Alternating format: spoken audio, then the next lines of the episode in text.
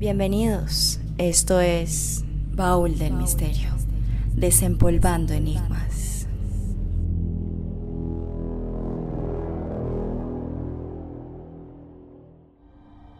Tommy, día 15 de septiembre.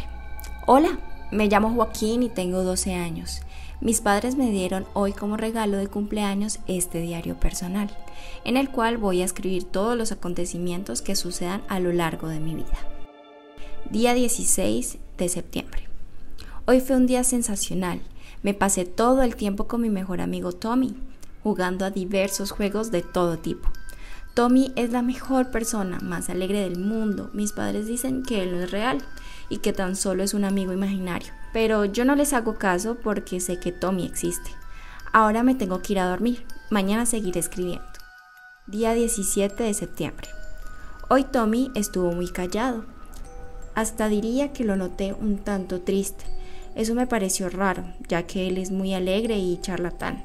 Bueno, seguramente mañana se sentirá mejor. Ahora tengo que irme a dormir. Mañana será un gran día. Día 18 de septiembre. Hoy Tommy se portó muy extraño, comenzó a decir cosas aterradoras. Yo no escuché mucho de lo que dijo, ya que me tapé los oídos y huí para no seguir escuchándolo. Eso fue lo único que pude escuchar. Dios de las tinieblas, amo y Señor del universo, el que traerá el caos y la muerte, hoy te... Cuando comenzó a decir esas palabras, en su cara se podía notar un gesto de felicidad, como si esas palabras le provocaran placer. Eso me asustó demasiado.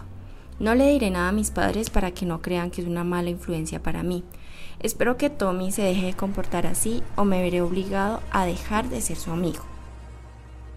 Día 19 de septiembre. Hoy cuando me desperté pude ver que estaba Tommy mirándome, pero su mirada no era como la de siempre. En su cara se podía observar un gesto más siniestro. Después de ese incidente, todo mi día fue normal y Tommy se comportó como siempre.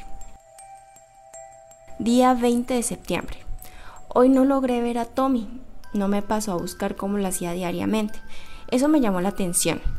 Ahora me tengo que ir a dormir. Espero que Tommy me pase a buscar para poder jugar mañana. Día 21 de septiembre.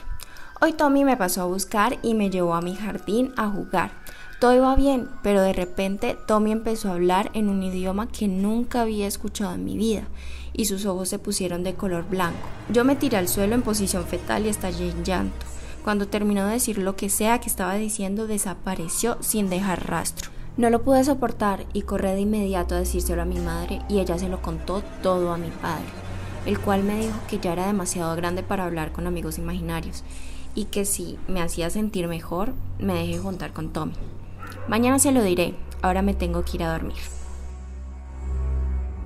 Día 22 de septiembre. Hoy le dije a Tommy que ya no quería ser más su amigo. Él no se lo tomó muy bien y me respondió con una frase muy inquietante. Esto fue lo que me dijo.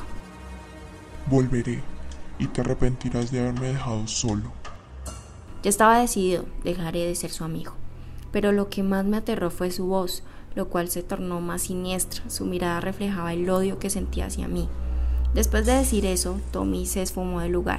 Espero que algún día Tommy me pueda perdonar. Día 23 de septiembre.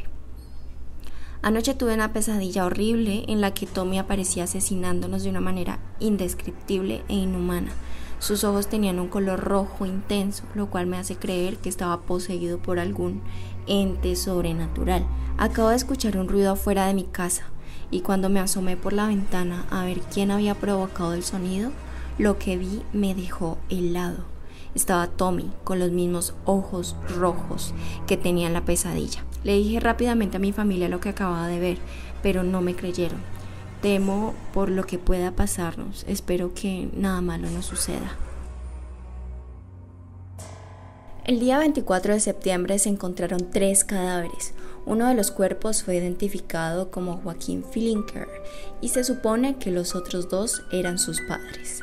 El diario del joven fue la única prueba que se pudo encontrar.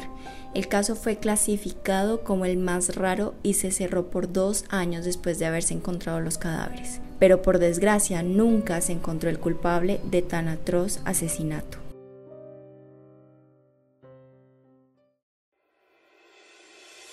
Historia obtenida de lobotomía, narrado por Daniela Parada Pico.